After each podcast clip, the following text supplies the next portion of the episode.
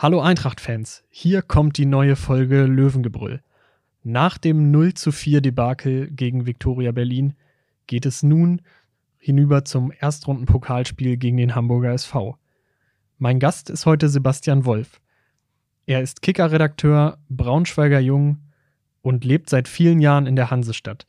Mit ihm habe ich über die Lage bei den Hamburgern und bei der Eintracht gesprochen. Löwengebrüll, der Eintracht-Podcast der Braunschweiger Zeitung. Hintergründe, Analysen und News zu den blau-gelben Fußballern von Eintracht Braunschweig. Hallo Sebastian, schön, dass du mir hier zugeschaltet bist. Ich äh, schicke Grüße nach Hamburg. Ja, sag mal, wie läuft's denn gerade? Wie läuft's denn gerade beim HSV? Ähm, Im Prinzip, wenn man jetzt, wenn man sich jetzt einfach die Zahlen anguckt, dann läuft es eigentlich wie immer. Ähm, dann war das so äh, das typische HSV-Gesicht. Äh, Sieg beim großen FC Schalke äh, und dann halt nur ein Unentschieden zu Hause gegen einen Aufsteiger. Ähm, das so rein zum Statistischen passt eigentlich ganz gut zur Vergangenheit. Ähm, wenn man sich jetzt das Spiel gestern anschaut, dann war das jetzt kein reines Abziehbild der Vergangenheit, wo der HSV ja oft dann nach größeren Aufgaben vor kleineren Aufgaben an sich selbst gescheitert ist. Ähm, man muss ausdrücklich sagen, dass dieses Spiel gegen Dynamo Dresden keine Partie war, an, an der der HSV jetzt irgendwie an Hochmut äh, gescheitert ist, sondern einfach zwei grundverschiedene Halbzeiten abgeliefert hat mit einer, mit einer fast herausragend starken ersten Halbzeit und einem echten Chancenfeuerwerk. Dann allerdings auch ähm, äh, ja, einem, einem völligen Filmriss äh, im, im zweiten Durchgang, der sicherlich auch damit zusammenhängt, dass, ähm, dass mit Jonas Meffert so ein bisschen das, das defensiv Hirn und Herz ausgeschieden ist und also verletzt, frühzeitig verletzt ausgeschieden ist. Und da hat man schon gemerkt, wie groß doch die Abhängigkeit im System Walter von einzelner Personalie sein kann.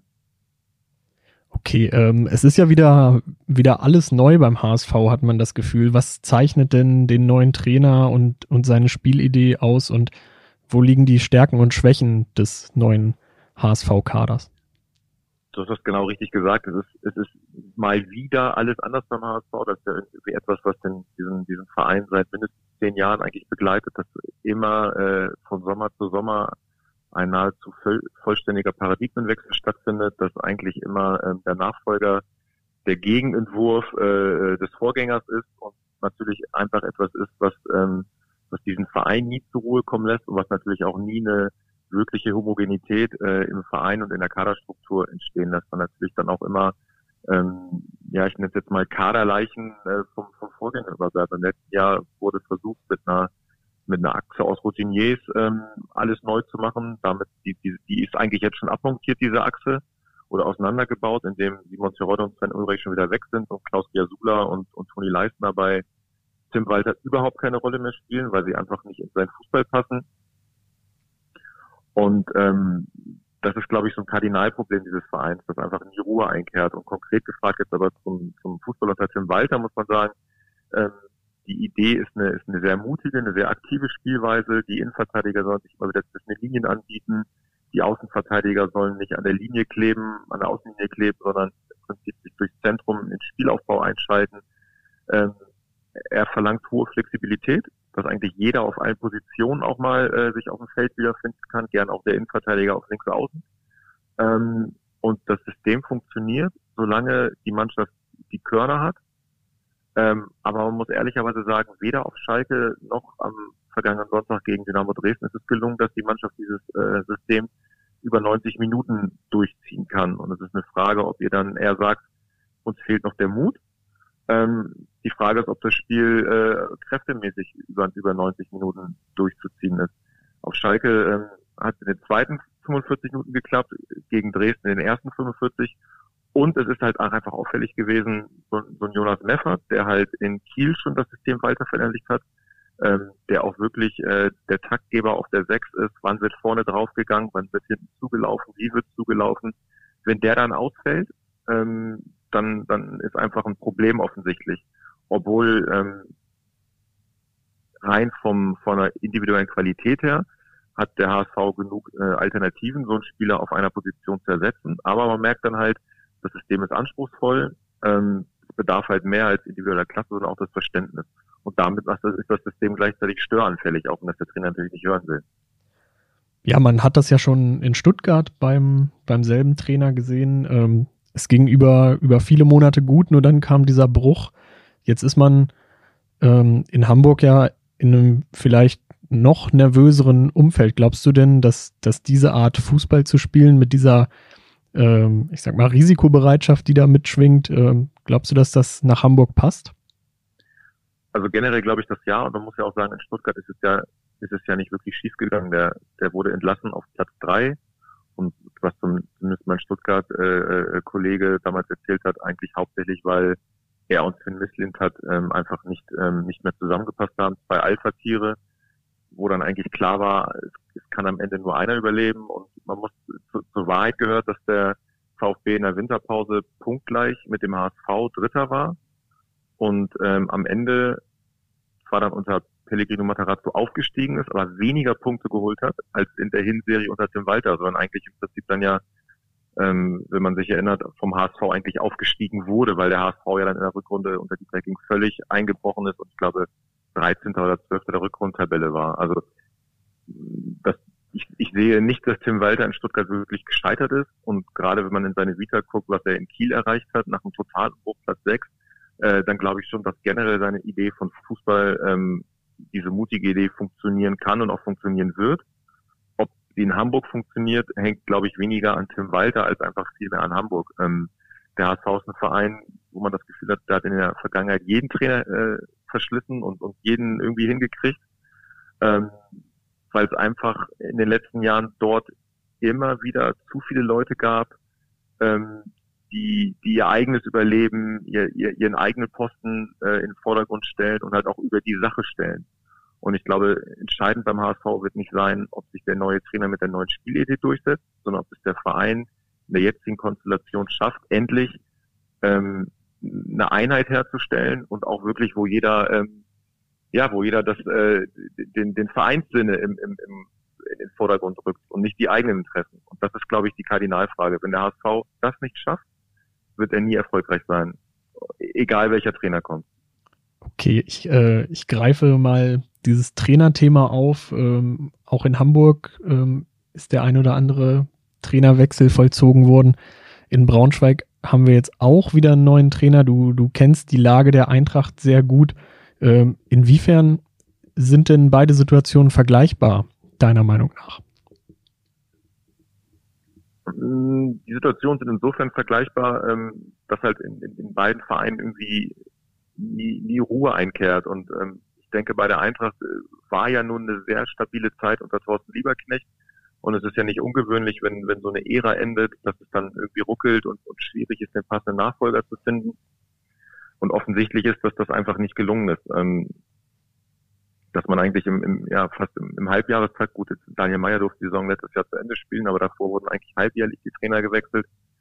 Und ähm, ja, das ist, das ist natürlich nie gut und, und kann einfach eigentlich alles, was ich, was ich über den HSV gesagt habe, was, was die Kaderstruktur anbelangt, das hatte man bei Eintracht letztes Jahr auch erlebt, dass dann, dass dann ähm, Spieler des Vorgängers bei Daniel Meyer keine Rolle spielten, umgekehrt ähm, Spieler, die dann Daniel Meyer unbedingt haben wollten, äh, wollte, dass es gezeigt hat, ähm, wenn ich jetzt an Kupusovic denke oder oder oder Dornebusch, die einfach nicht ansatzweise weitergeholfen haben und dann ja auch ziemlich schnell auf dem Abstellgleis gelandet sind Dominik Wührer zum Beispiel, also so, dann, dann, dann hilft das einfach nie weiter, wenn, wenn ein Verein in sich nicht stark genug ist, ähm, eine gewisse Philosophie vorzugeben, sondern immer der jeweilige Trainer eigentlich alles umschmeißen kann und nach seinen Vorstellungen umgestaltet, dann, dann bist du als Verein am Ende immer, ähm, ja, immer gefährdet, dass, dass, dass mit dem Trainerwechsel wieder alles über Bord geht.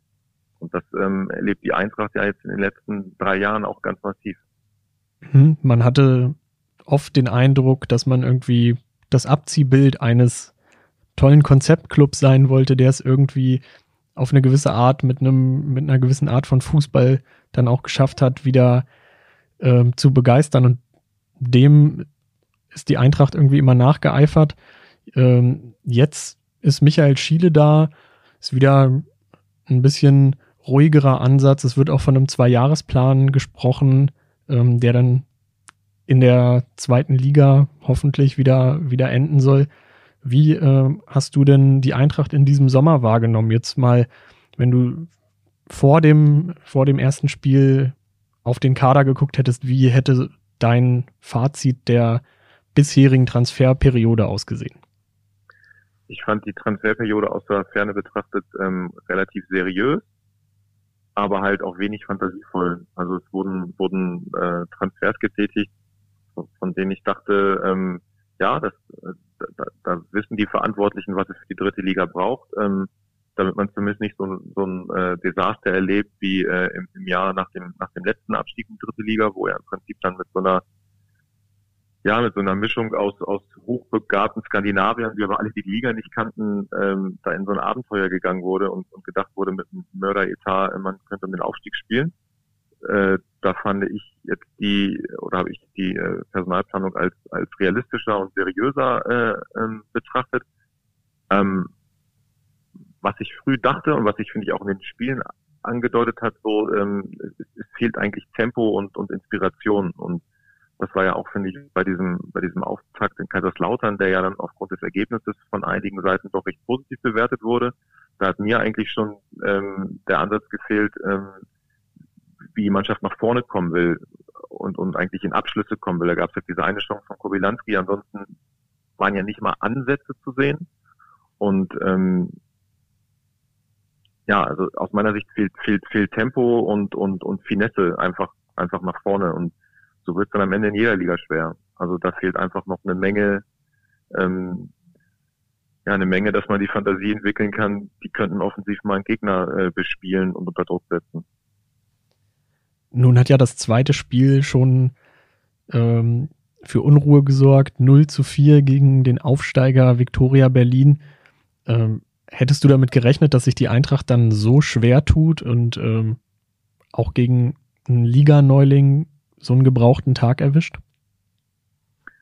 Also ich muss ganz ehrlich sagen, ich konnte Victoria Berlin überhaupt nicht einschätzen. Ähm, so 0-4 hätte ich, hätte ich tatsächlich nicht für möglich gehalten. Ähm, was dann danach passiert ist oder rund um das Spiel herum passiert ist, was sich halt dann so entladen hat, entladen hat von den Rängen, das ist wiederum etwas, was sich ja irgendwie abgezeichnet hat, dass es, dass es einfach in den ganzen letzten ähm, mindestens zwölf Monaten schon unheimlich rumort hat im Umfeld, dass es sehr unruhig ist, sehr ungeduldig und das einfach auch, ähm, ja, aus meiner Sicht wurde nach dem Aufstieg eine, eine, eine riesengroße Chance vertan, ähm, dass die Mannschaft damals unter Marco Antwerpen ähm, mit dieser Aufholjagd nach dem Restart äh, noch in die zweite Liga äh, gekommen ist, war ein riesengroßes Geschenk was glaube ich ohne den Restart äh, nicht zustande gekommen wäre, weil die Mannschaft ja nicht, nicht annähernd in dieser Verfassung war. So und, und, und, und dieses Geschenk wurde aus meiner Sicht so ein bisschen ja fast achtlos weggeworfen. Ähm, ich glaube schon, dass man mit einer mit einer besseren, gerade mit einer besseren Transferplanung im Sommer, ähm, denn es war ja sicht, ersichtlich, dass die, dass die Nachjustierungen im Winter ähm, den Kader schon besser gemacht haben, aber dass einfach im Sommer wahnsinnige, wahnsinnige Versäumnisse da waren. Und dass man diese Chance weggeworfen hat, ist, ist sehr bitter, weil ich glaube, dass einfach das, was jetzt passiert, ein Ergebnis, also Eintracht hat ja nicht bei Null gestartet, sondern es war einfach wenig Kredit da, es war viel, viel Misstrauen da.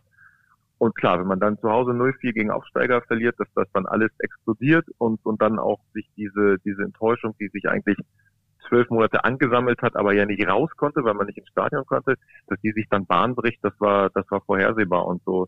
Ähm, komme ja aus der, bin ja quasi ein Kind der Region und kenne das im Prinzip aus den, aus den späten 80er Jahren nicht anders, dass es halt im Braunschweig dann immer auch sehr schnell geht und sehr emotional geht und äh, dann auch von allen Seiten des Stadions äh, äh, schnell Kritik äh, auf den Rasen schwappt. Und jetzt ist sicherlich eine, ähm, eine Gemengelage entstanden, ähm, in der es sehr schwierig wird, ähm, Fuß zu fassen. Ja, und ähm, dann steht auch schon das Pokalspiel an gegen den HSV, der vielleicht auch mit einem, mit einem kleinen Negativerlebnis und vielleicht mit ein bisschen Wut im Bauch nach Braunschweig kommt. Macht es das schwieriger für die Eintracht sogar? Naja, der HSV hat jetzt generell aus zwei ordentlichen Spielen vier Punkte geholt. Ähm, Dresden ist auch aus meiner Sicht ein sehr starker Aufsteiger, ein spielstarker Aufsteiger, der den Weg nach vorne sucht natürlich, ich habe es ja gesagt, in Hamburg hätte, hätten sich alle gewünscht nach dem, nach dem Sieg äh, auf Schalke, dass man dann halt gegen Aufsteiger nachlegt. Trotzdem muss man ja sagen, äh, es ist ein Vier-Punkte-Start. Das ist okay. Deswegen glaube ich nicht, ist es, ist es zu hoch gegriffen, wenn man sagt, der HSV kommt mit einem Negativerlebnis nach Braunschweig. Ähm, ich glaube vielmehr, dass, äh, dass das für die Eintracht eine große Chance ist, weil jetzt natürlich nach dieser herben Enttäuschung ein Spiel ansteht, in dem eigentlich keiner was erwartet. Und ähm, mit so einem Pokalspiel natürlich einfach die Möglichkeit da ist, so eine, so eine, so eine Stimmung zu drehen. Ähm, jeder weiß, wenn das am Ende 0-2, 0-3 ausgeht, dann, dann regt sich keiner auf, dann ist es vorhersehbar. Hm, aber es bietet halt auch die Möglichkeit, ohne diesen Druck des Gewinnmüssens, den die Eintracht ja eigentlich in jedem Ligaspiel haben wird, ähm, aus dieser Konstellation her, heraus vielleicht zu überraschen, die Leute mitzunehmen oder zurückzugewinnen oder zumindest ansatzweise zurückzugewinnen und vielleicht so ein Turnaround einzuleiten, weil man muss sicherlich auch am zweiten Spieltag schon aus meiner Sicht von einem Turnaround sprechen, der anstehen muss, weil es halt nicht nur gilt, jetzt diesen, diese, diese ersten beiden Spiele zu drehen, sondern diese Entwicklung, ähm, die in Braunschweig jetzt eigentlich über ein Jahr angehalten hat. Nun steht da ja mit Michael Schiele ein neuer Trainer an der Seitenlinie, der für das, was vorher war, ja eigentlich gar nichts kann, aber trotzdem schon in dieser komplizierten Gemengelage jetzt steckt. Was traust du ihm zu? Ähm, Michael Schiele hat das, hat das in, in, in Würzburg ähnlich erlebt. Ähm, hat die Mannschaft ja, glaube ich, nach dem Zweitliga-Abstieg unter Bernd Hollerbach dann irgendwie Anfang der Saison, wenn ich richtig informiert bin, übernommen und nicht von Beginn an. Ähm, und hat sie nach einem nicht ganz einfachen Start dann stabilisiert und, und auch weiterentwickelt, ehe sie zum Aufstieg geführt hat. Ähm, Hoffenheim hatte sich vor einem Jahr ja auch schon mal ähm, mit, mit ihm vage beschäftigt, bevor dann äh, Sebastian Hünnes der Trainer wurde. Also ich glaube, dass der Trainer äh, äh, nicht das Problem der Eintracht ist, sondern das Problem ist eher eher die Vergangenheitsbewältigung und ähm, und sicherlich auch ähm, der Kader, dem noch nachjustiert werden muss. Aber klar, ähm, der Trainer steht der ganzen Geschichte vor, der steht unter Druck direkt ähm, und ähm, jeder weiß, dass im, im Umfeld wenig, äh, wenig Rücksicht darauf genommen wird, was jetzt vor ihm war und ähm, sondern da wird eine Gesamtsituation bewertet. Und wenn das erste Heimspiel zu Hause als Zweitliga-Absteiger gegen einen Drittliga-Aufsteiger 0 zu 4 verloren geht, dann fehlen natürlich die Argumente. Mit was für einem Spiel rechnest du jetzt, wenn der HSV nach Braunschweig kommt? Also ich denke, dass der HSV als klarer Favorit in das Spiel geht. HSV hat keine besonders glorreiche äh, Vergangenheit gegen, gegen Dritt- und sogar gegen Viertligisten im Pokal. Allerdings rührt das eher noch aus, aus Bundesliga-Zeiten, wobei im letzten Jahr als Zweitligist gab es ja auch ein denkwürdiges 1 zu 4 in, in Dresden. Ähm, das ist, wenn man als Hamburger, und ich weiß das auch von, von, von Kollegen in Hamburg, als dann die Pokalauslosung war, und da äh, erschien dann Braunschweig gegen HSV, dass wir dachten, okay, das alles klar, wir, wir wissen, was passiert. Das ist aber sicherlich eher so ein, so ein, so ein Stück Hamburger Vergangenheit. Klar, wenn in Braunschweig, wenn die, wenn, das, das hat die Eintracht letztes Jahr auch gegen Hertha bewiesen, wenn der, wenn der Start gelingt und ähm, gerade jetzt dann mit, mit Zuschauern und es entwickelt sich so ein Kessel und so ein Schlagabtausch, dann ist da bestimmt alles möglich. Grundsätzlich aber schätze ich die Eintracht nicht so stark ein und den HSV vor allem aber auch konzentriert genug ein äh, in dieser Konstellation unter Tim Walter, dass er die Aufgabe letztlich ähm, bewältigen wird. Genau, also häufig hatte man bei den Hamburgern bei diesen Pokalschlappen den Eindruck, dass es vielleicht so ein bisschen an der Unruhe vor der Saison oder an einem gewissen Maß an Arroganz dann gescheitert ist. Ähm, dieses Jahr wirkt es nicht so. Das ist ein, ähm, zwar ein Neuanfang, aber einer, der Hand und Fuß zu haben scheint. Ähm, was kannst du dazu sagen? Also wie viel Hand und Fuß, das wird sich am Ende natürlich, ähm, ist, ist sicherlich nach zwei Spielen noch nicht zu bewerten. Ähm, und grundsätzlich hatte auch, hatte ja auch der Start unter Daniel Thune nach diesem Desaster von Dresden dann mit fünf Siegen in der Liga danach ähm, durchaus Hand und Fuß. Also ähm, in Hamburg ist man ja äh, inzwischen gewohnt, dass man, dass man die Saison erst immer nach der Halbserie oder nach dem 25. Spieltag wirklich bewerten kann. Weil, weil der Verein ja eigentlich immer dann oder die Mannschaften kurioserweise in verschiedenen Konstellationen, Zusammensetzungen immer dann äh, äh, ins Straucheln geraten sind, wenn es auf die Zielgerade ging. Ich bin, ich bin Verfechter der Theorie, dass das kein Zufall ist, weil, weil ich habe das ja gerade schon eingangs gesagt, in diesem Verein hat immer so ein Grundsatz an Geschlossenheit gefehlt. Und ich glaube, es ist halt auch kein Zufall, dass du am Ende von der Mannschaft auf dem Platz das wiederkriegst, was oder das als gespiegelt kriegst, was du als Verein ausstrahlst. Und ähm, das ist, glaube ich, ein Kardinalproblem. Und das, ähm, ob das wirklich äh, in den Griff zu kriegen ist, das wird sich nicht in den ersten drei Wochen und auch nicht im Pokalspiel in Braunschweig zeigen, sondern halt wirklich in den Monaten, äh, wenn es um die Entscheidung geht. Okay, gucken wir doch mal ähm, im Detail auf die Begegnung.